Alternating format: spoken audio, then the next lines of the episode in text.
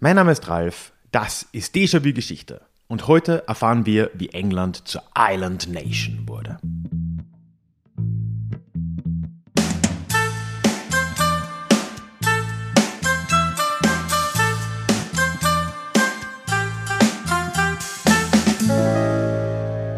Hallo und herzlich willkommen zurück zu dieser neuen Episode des Déjà-vu Geschichte Podcast. Mein Name ist Ralf und hier in diesem Podcast geht es alle zwei Wochen in die Vergangenheit – Immer mit Blick auf das Hier und Jetzt und mit einer Portion Augenzwinkern. Heute sind wir immer noch in der Miniserie Gründungsmythen des Nationalismus. Heute in Folge 5 und es wird heute um England gehen und um die Idee der englischen Nation und wie diese Nation langsam verstanden wurde als eine Island Nation und was das alles zu bedeuten hat. Diese Miniserie wird in wenigen Wochen auch als Hörbuch auf Audible und Co. erscheinen, aber ich habe mir vorher gedacht, man kann das ja auch hier im Podcast schon mal teilen und ich hoffe, du hast da nach wie vor Spaß daran. Bevor wir heute aber reinstarten, möchte ich wie immer noch ganz kurz über den Déjà-vu-Geschichte Newsletter mit dir reden. Denn dieser Newsletter ist die beste Möglichkeit des Austauschs. Wenn du schon länger hier dabei bist, dann weißt du, ich lege nicht so viel Wert auf Social Media. Ich finde diese Abhängigkeit von Algorithmen, wo man dann ja ohnehin keinen erreicht, ohne zu zahlen, einfach einigermaßen unpraktisch. Deswegen schätze ich das gute alte Medium E-Mail und der Newsletter ist da ein wunderbares Vehikel. Ich kann dich erreichen, du kannst auf jede E-Mail antworten und mich erreichen und obendrein kriegst du noch ein paar Goodies obendrauf für deine Anmeldung. Ich werde am Schluss noch ein paar Details dazu sagen, aber du findest einen Link zur Anmeldung und näheren Infos Infos auch in den Shownotes oder auch direkt auf deja-vue-geschichte.de. So, und jetzt schauen wir uns aber an, wie England sich erfand. England. Eine Sache hat England und seine historischen Gründungsmythen mit dem bisherigen Beispiel gemeinsam. Auch hier soll letzten Endes eigentlich ein nationaler Sonderweg erklärt werden. Und hier ist das ganz besonders stark ausgeprägt. Denn in England gibt es immer noch die Idee der Island Nation. Wir sind eine Insel, also sind wir anders. Das ist aber ironisch. Immerhin hatte ja gerade England im Lauf der Geschichte so viele Invasionen von Angelsachsen, Wikingern, Normannen, dass eine Gründungsgeschichte kaum zu finden ist. Stattdessen gibt es ganz viele unterschiedliche Geschichten und die widersprechen sich auch noch, sind aber trotzdem alle irgendwie Teil des Mythenkanons. Und das ist tatsächlich etwas, was wir in Frankreich schon gesehen haben mit den republikanischen versus monarchischen Idealen, aber hier auf Steroiden. This is Paige, the co-host of Giggly Squad, and I want to tell you about a company that I've been loving, Olive and June. Olive and June gives you everything that you need for a salon quality manicure in one box. And if you break it down, it really comes out to $2 a manicure, which is absolutely insane. It's also so easy to get salon worthy nails at home with Olive and June. The difference between how your nails used to look when you did them yourself and now with the Manny system is a complete game changer. The best thing about Olive and June too is it's a quick dry, dries in about one minute, lasts for five days, and full coverage in up to one to two coats. Visit oliveandjune.com slash perfectmanny20 for 20% off your first system. That's oliveandjune.com slash perfectmanny20 for 20% off your first system. System. In diesem Kapitel wollen wir uns also einige ganz unterschiedliche Mythen vornehmen, die zur Erfindung der englischen Nation beigetragen haben. Britannia-Mythen, Angelsachsen-Mythen, Normannen-Mythen und schließlich Protestanten-Mythen. Fangen wir bei den Britanniern an. Diese Mythen gehen natürlich an die früheste Zeit der britischen Inseln bis vor die Invasion Roms. Wir wissen über diese Zeit eigentlich fast nichts. Es gibt zwar Dinge wie Stonehenge, aber es gibt keine schriftlichen Quellen, die uns zumindest bekannt wären. Aber das ist letzten Endes, wie wir es oft schon gesehen haben, eigentlich egal, denn mit diesen Mythen soll ja schlicht eine eigenständige britische Kultur aufgezeigt werden, die es damals schon gegeben hat, bevor die Römer sich hier breit gemacht haben, und diese eigenständige Kultur hat sich bis heute in irgendeiner Substratform erhalten. Ich weiß auch nicht, wie genau. Es gibt dabei tatsächlich mehrere Britannia-Mythen und ich möchte mit einer beginnen, die in Deutschland gar nicht so bekannt ist, aber in England und auch in den USA tatsächlich einige Berühmtheit hat, nämlich die von Boudica, der Keltenkönigin. Wir befinden uns 20 Jahre nach der Invasion Roms, also in den 60er Jahren nach Christi Geburt. In dieser Zeit stirbt ein gewisser Prasutagus, der König der Izener, und dieser Izener, das war ein Stamm, einer von ganz vielen britischen, also keltischen Stämmen auf der Insel, in dem Fall im Osten, im heutigen East Anglia. Und seine Frau Boudica soll nun einen Teil seines Landes erben. Den anderen Teil hat er bereits den Römern überschrieben. Er war, seit die Römer aufgetaucht sind, mit denen mehr oder weniger freundschaftlich verbunden. Aber man weiß ja, wie das ist, wenn man Rom, der Großmacht, den kleinen Finger hinhält. Sie haben sich nicht damit zurechtgefunden, dass sie nur einen Teil dieses Landes bekommen sollten, sondern sie wollten alles. Sie sind also dort eingefallen in seinem Land, haben Boudica und ihre Töchter vergewaltigt und die Töchter entführt und Boudica als gebrochene Königin zurückgelassen. Was das Ganze jetzt außergewöhnlich macht, ist der große Rachezug, der nun folgt. Denn Boudica, ganz ähnlich wie Vercingetorix etwa, 100 Jahre zuvor, kann nun einige andere Stämme um sich schließen, die auch eher unzufrieden waren mit der britischen Herrschaft und die Tatsache ausnutzen, dass in Britannien tatsächlich nur drei Legionen der römischen Armee anwesend waren. Sie zieht also von East Anglia los in die erste Stadt, die sie vollkommen in Erdboden gleich macht, zieht dann weiter nach Londinium, also nach London, bis sie dann schließlich irgendwo in der Mitte Englands, wir wissen nicht genau wo, von der letzten Armee, die noch einsatzfähig war, gestellt und geschlagen wird und am Ende begeht Boudica hier Selbstmord. Wir wissen, wie gesagt, nichts davon mit großer Gewissheit, allerdings gibt es hier tatsächlich Quellen, denn Inzwischen haben wir ja gelernt, wenn die Römer involviert waren, haben sie es wahrscheinlich niedergeschrieben. So auch hier. Also Tacitus berichtet uns davon. Aber wir wissen nicht wirklich etwas Genaues. Wir wissen, dass es diesen Aufstand gegeben hat und dass Boudica dabei gestorben ist. Selbstmord ist wohl eher eine Vermutung. Und wir wissen, dass das das erste Mal war, dass die britische Herrschaft in England stark auf die Probe gestellt wurde. Aber danach hat sie ja doch noch 400 Jahre fast gehalten. Das heißt, auch wenn das in irgendeiner Form wohl passiert ist, ein wirklich guter Gründungsmythos ist es nicht. Ob diese Briten von damals mit den heutigen Briten noch sonderlich viel zu tun haben, ist eine andere Sache, aber darauf kommen wir in diesem Kapitel ja noch zu sprechen. Es wird jetzt auch gleich noch deutlich schwieriger mit den Quellen, wenn wir über die zweite britische oder keltische Legende sprechen, die deutlich bekannter ist in Deutschland, nämlich die von König Artus. Die Geschichte ist erstmal gar nicht so unterschiedlich. Auch Artus wie Boudica soll ja ein britischer König, also ein Kelte gewesen sein, und er musste sich gegen eine Attacke, einen Angriff von außen wehren. Diesmal waren es aber nicht die Römer, sondern wir befinden uns 400, 500 Jahre später und es sind Germanen. Oder genauer Angeln und Sachsen. Die Geschichte ist ja wahrscheinlich bekannt. Merlin, der Hofzauberer, hat ihn als Kind versteckt, hat ihn bei einem anderen Ritter untergebracht. Aber eines Tages kommt dann Artus an einem Schwert Excalibur vorbei, das in einem Stein steckt und nur der wahre König kann das bekanntlich rausziehen. Er probiert es. Warum er es genau probiert, wissen wir nicht. Und schafft tatsächlich es rauszuziehen. Und der Rest ist dann ja Geschichte. Er wird zum König, zum größten König, den Britannien jemals hatte. Er baut das Schloss Camelot, baut die Tafelrunde, sammelt andere Ritter wie Galahad und Lancelot um sich und so weiter und so fort. Das Problem ist, dass Artus, wie gesagt, wir haben keine Quellen, Wahrscheinlich hat er nicht existiert und soweit wir das rekonstruieren können, wurde er erst im Hochmittelalter so richtig zum Mythos und wurde irgendwann davor wahrscheinlich erfunden oder zusammengezogen aus verschiedenen anderen historischen Gestalten. Die erste Erwähnung haben wir erst im 9. Jahrhundert. Also da, die Geschichte soll im späten 5., frühen 6., also um das Jahr 500 spielen. Im 9. Jahrhundert, das ist mindestens mal 300, 350 Jahre später, da wird er das erste Mal erwähnt in der Historia Britonum, wobei das eine Schrift eines Chronisten war und Chronisten im Mittelalter haben ja, niedergeschrieben, was ihnen gefallen hat als Grundregel. Und ob das jetzt nun ein Mythos, eine Legende oder die Wahrheit war, das äh, lässt sich auch hier nicht ganz so leicht sagen. Aber von hier beginnt dann doch eine gewisse Erzähltradition, die Artus immer wieder erwähnt, im 10. Jahrhundert folgen die Annales Cambriae. Darin wird relativ ausführlich über die Schlacht bei Badon gesprochen, in der Artus fast 1000 Germanen getötet haben soll. Eine ähnliche Erwähnung gibt's auch schon im Historia Bretonum. Und danach im 12. Jahrhundert kommt dann wirklich ein Riesenkult um König Artus auf. Geoffrey of Monmouth hat da einiges dazu geschrieben und in der Folgezeit kommt wirklich wahre Fanfiction auf. Es nennt sich Arthurian Romance und das ist wirklich etwas, was das Spätmittelalter in England, aber auch in Frankreich teilweise geprägt hat, wo halt verschiedene Figuren und Geschichten um diesen legendären König Artus erfunden wurden. So hat zum Beispiel der französische Autor, entschuldigt die Aussprache, Chrétien de Troyes, den Ritter Lancelot kurzerhand erfunden. Aber gut.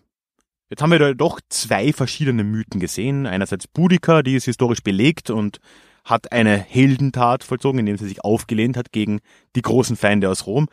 Dann Artus, ja, vielleicht mit irgendeiner historischen Wurzel, ähnliche Geschichte.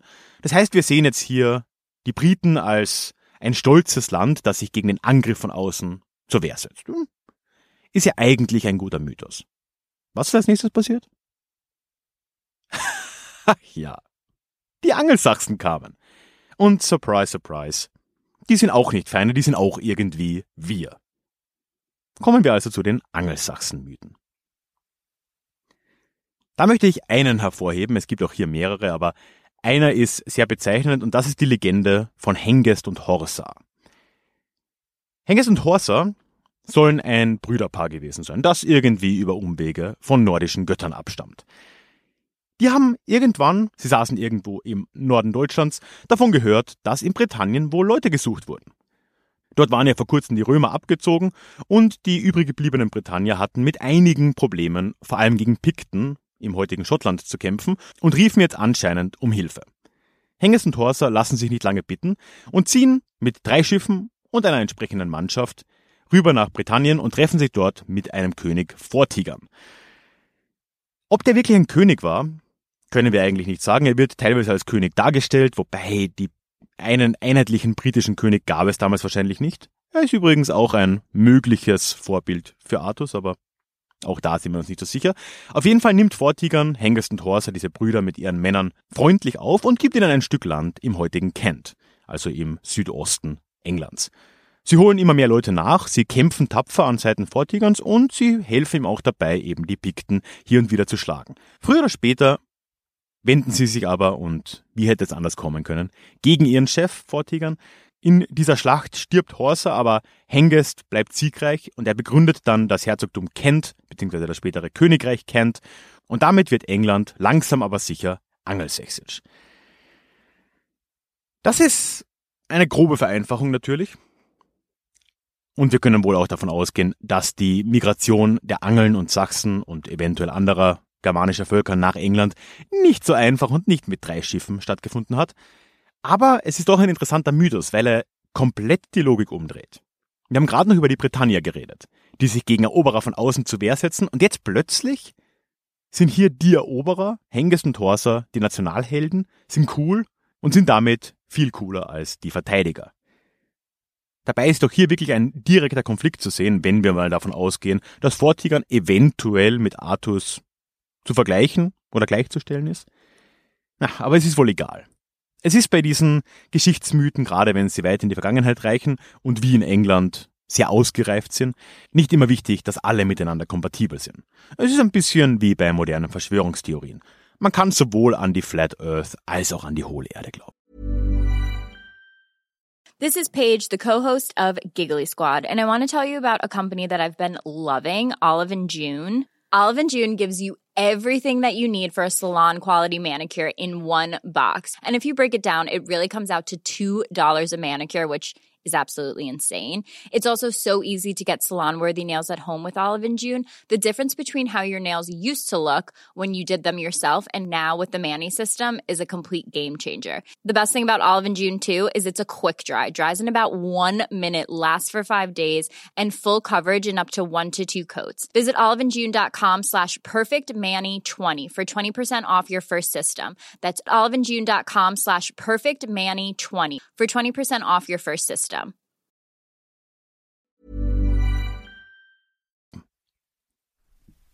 Wie schon gesagt, wird diese Miniserie auch sehr bald als Hörbuch erscheinen.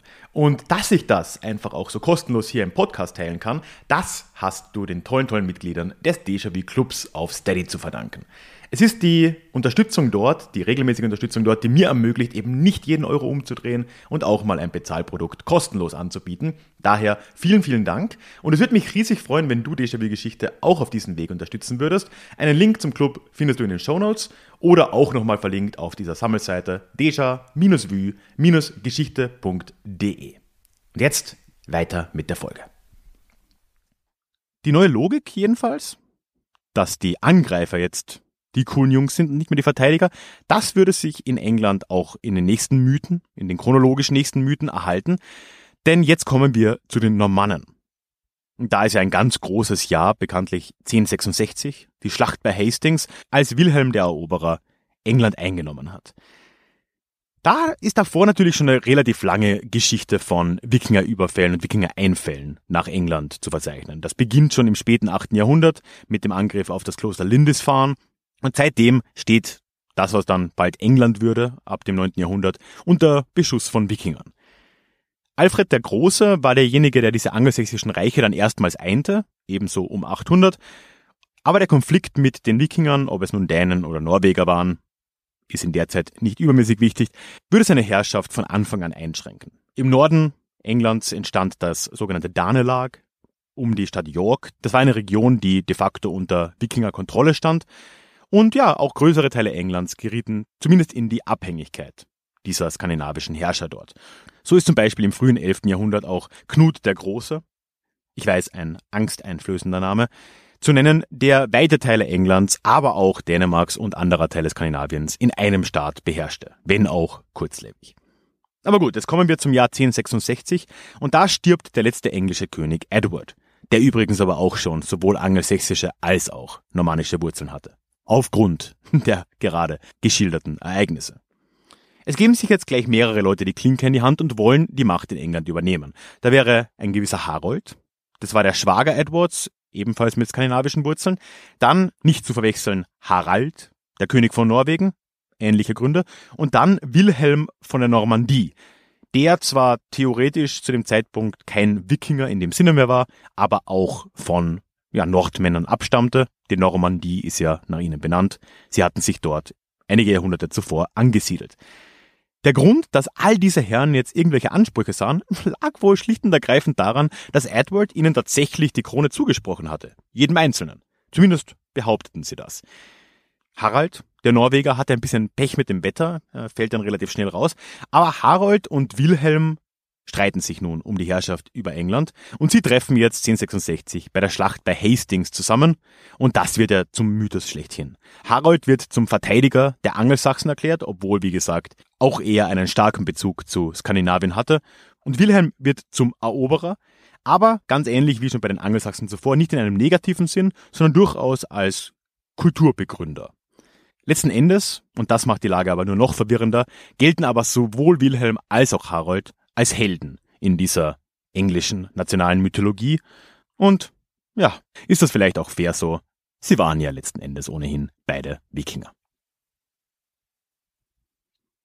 Eine letzte Art von Mythos, die England schließlich bis heute prägt, und das ist vielleicht die einzige Gruppe der englischen nationalen Gründungsmythen, die wirklich bis heute aktive Wirkungskraft hat, ist der Mythos des Protestantismus in England der wurde in der Neuzeit ja wirklich zur Staatsressort, nachdem Henry VIII sich bekanntlich vom Papst getrennt hat, nicht unbedingt aus religiösen Gründen, sondern ja, er wollte eben sich scheiden lassen, wurde dieses Thema in der englischen Geschichte ja, zum ewigen Problem.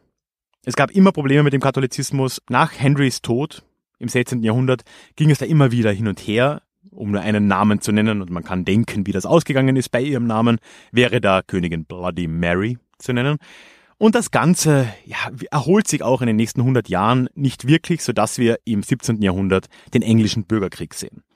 Da ist einerseits König Karl I., der an sich Protestant ist, aber dem offensichtlich gewisse Kreise im Parlament, gerade die Hardcore-Protestanten, die Puritaner, pro-katholische, pro-päpstliche Meinungen unterstellten. Und auf der anderen Seite, auf Seite des Parlaments, schwingt sich ein gewisser Oliver Cromwell zur Führungsfigur auf. Nach einigen Jahren gewinnt die Armee Oliver Cromwells und Karl I. wird enthauptet. Das erste Mal überhaupt in der modernen europäischen Geschichte, dass so etwas geschehen ist. Dann gab es ein paar Jahre der Herrschaft Cromwells und dann wird der Sohn von Karl I., Karl II., wieder ins Land zurückgeholt und man denkt sich so, ja, passt schon, ne? soll er weiter regieren. Es dauert aber nicht lange, bis die Lage dann wieder explodiert, denn in den 1680er Jahren schließlich stirbt dann auch Karl II. und sein Nachfolger, James II., ist jetzt ein tatsächlich waschechter Katholik. Und auch hier, das alte Problem kommt auf, was macht man?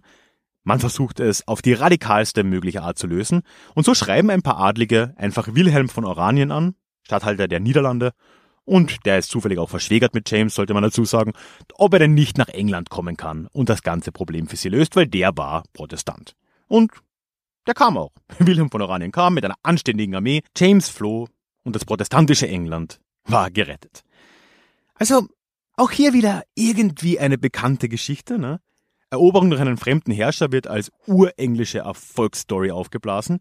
Dabei war das, was dann als glorreiche Revolution bezeichnet werden würde, ja nur deswegen glorreich, weil sie zufällig gewaltlos vonstatten ging, einfach weil James II. aufgegeben hat. Wie gesagt, Wilhelm hatte die Armee im Fall der Fälle ja dabei. Und sein Auftreten in England kann man auch nicht wirklich als Einladung bezeichnen, auch wenn das traditionell so gemacht wurde, denn eingeladen wurde er von genau drei Peers, also drei Parlamentariern und einem Bischof. Hm. Unter allen normalen Umständen würde man diese angebliche glorreiche Revolution von 1688 als Eroberung durch eine fremde Macht sehen. Aber, aber nicht in England, denn hier hat sich schon durchgesetzt, die Eroberer sind die eigentlichen Helden. Was haben jetzt all diese Mythen gemeinsam? Die vielleicht ethnischen Mythen, von den Britanniern über die Angelsachsen, über die Normannen, Wikinger, die irgendwo diese englische Nation ausmachen sollen, und andererseits dieser Mythos des Protestantismus. Ja, sie zeichnen meiner Meinung nach ein verwirrtes Bild vom robusten England, das anders ist als die anderen Länder des europäischen Kontinents. Die Insel wurde zwar immer wieder eingenommen, ja, aber diese Mythen zeichnen das letzten Endes als gewollt. So stellen sie es dar. Es hat die Nation gestärkt und hat aus dieser Nation eben die Inselnation gemacht. Britannia ruled the waves und sie ist eben nicht wirklich Teil Europas. Sie hat ein globales Empire und sie hat globale Ambition. Das ist die Sonderwegserzählung der Island Nation, die Sonderwegserzählung Englands und all diese Mythen spielen da irgendwo mit rein zum aller, allergrößten Teil spielen diese heute keine Rolle mehr. Aber wie gesagt, gerade der Protestantismus und gerade wenn man in Richtung Irland schaut und Nordirland und Brexit, dann sieht man, dass das nicht wirklich gelöst ist, dass dieser Mythos des protestantischen England immer noch eine Wirkfähigkeit hat und dass es immer noch Probleme mit Katholiken in England gibt. Zumindest für gewisse Menschen. Also das ist dann schon wirkmächtig und die anderen, ja, wie so oft in diesem Buch, sind das etablierte Mythen in etablierten Nationen. Sie haben zu ihrer Zeit ihre Funktion erfüllt und heute sind sie vielleicht ein wenig im Hintergrund. Aber gerade die Legende um Artus zum Beispiel ist auch heute noch als Legende, als Mythos, als Geschichte sehr bekannt und sie erzählt auch immer noch eine Version der Geschichte, die eben letzten Endes den Sonderweg Englands miterklärt. Ja, das war dann auch schon Folge 5 dieser Miniserie Gründungsmythen des Nationalismus. Und in zwei Wochen wird dann auch schon der letzte Teil kommen. Einerseits mit dem letzten Beispiel Ungarn und dann noch mit einem kleinen Schluss, einem Epilog, um das Ganze schön abzurunden. Ich freue mich, wenn du wieder mit dabei bist und ich würde mich ganz besonders freuen, wenn du in Zukunft auch solche und ähnliche Projekte mit unterstützen willst. Das geht, wie gesagt, am besten über Steady, über den Déjà-vu Club. Ich habe den Link in die Show Notes gepackt oder auf déjà-vu-geschichte.de auch nochmal verlinkt und dort erfährst du dann auch, was du davon hast, es gibt einen Zusatzpodcast einmal im Monat für Clubmitglieder. Es gibt einen Discord-Kanal, wo wir uns austauschen. Es gibt einen monatlichen Club-Call und so ein paar Kleinigkeiten mehr. Schau dir das gerne an. Es würde mich riesig, riesig freuen, dich dort begrüßen zu dürfen. Ansonsten würde es mich natürlich auch freuen, wenn du in den Déjà-vu-Geschichte Newsletter kommen willst. Dort bekommst du ein paar Mal im Monat Updates zu neuen Episoden, sonstigen Neuigkeiten, die sich in Déjà-vu so ergeben. Und natürlich kannst du mich dort erreichen. Auch dazu ist ein Link in den Shownotes und auch dazu findest du natürlich ein Anmeldeformular auf deja-vu-geschichte.de. Und wenn das alles nichts für dich ist, dann lass mir ein Abo da, egal wo du diesen Podcast hörst. Folge mir auf Spotify, abonniere in Apple Podcasts oder wo auch immer du bist. Und dann hören wir uns schon nächste Woche wieder in der nächsten regulären Folge von Déjà-vu. Bis dahin. Tschüss. Hi, I'm Daniel, Founder of Pretty Litter. Cats and cat owners deserve better than any old-fashioned litter. That's why I teamed up with scientists and veterinarians to create Pretty Litter. Its innovative crystal formula has superior odor control and weighs up to 80% less than clay litter. Pretty Litter even monitors health by changing colors to help detect early signs of potential illness. It's the world's smartest kitty litter. Go to prettylitter.com and use code ACAST for 20% off your first order and a free cat toy. Terms and conditions apply. See site for details.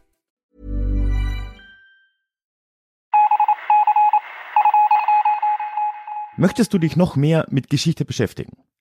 Dann werde doch Teil der Community und hol dir deine persönliche Dosis Geschichte regelmäßig ins Postfach mit dem Déjà-vu Geschichte Newsletter. Dort erwarten dich abwechslungsreiche Geschichte-Häppchen, zweimal im Monat direkt in dein E-Mail-Postfach, Austausch mit mir, ich kann dich erreichen, du kannst mir direkt antworten und ich melde mich auch garantiert wieder zurück.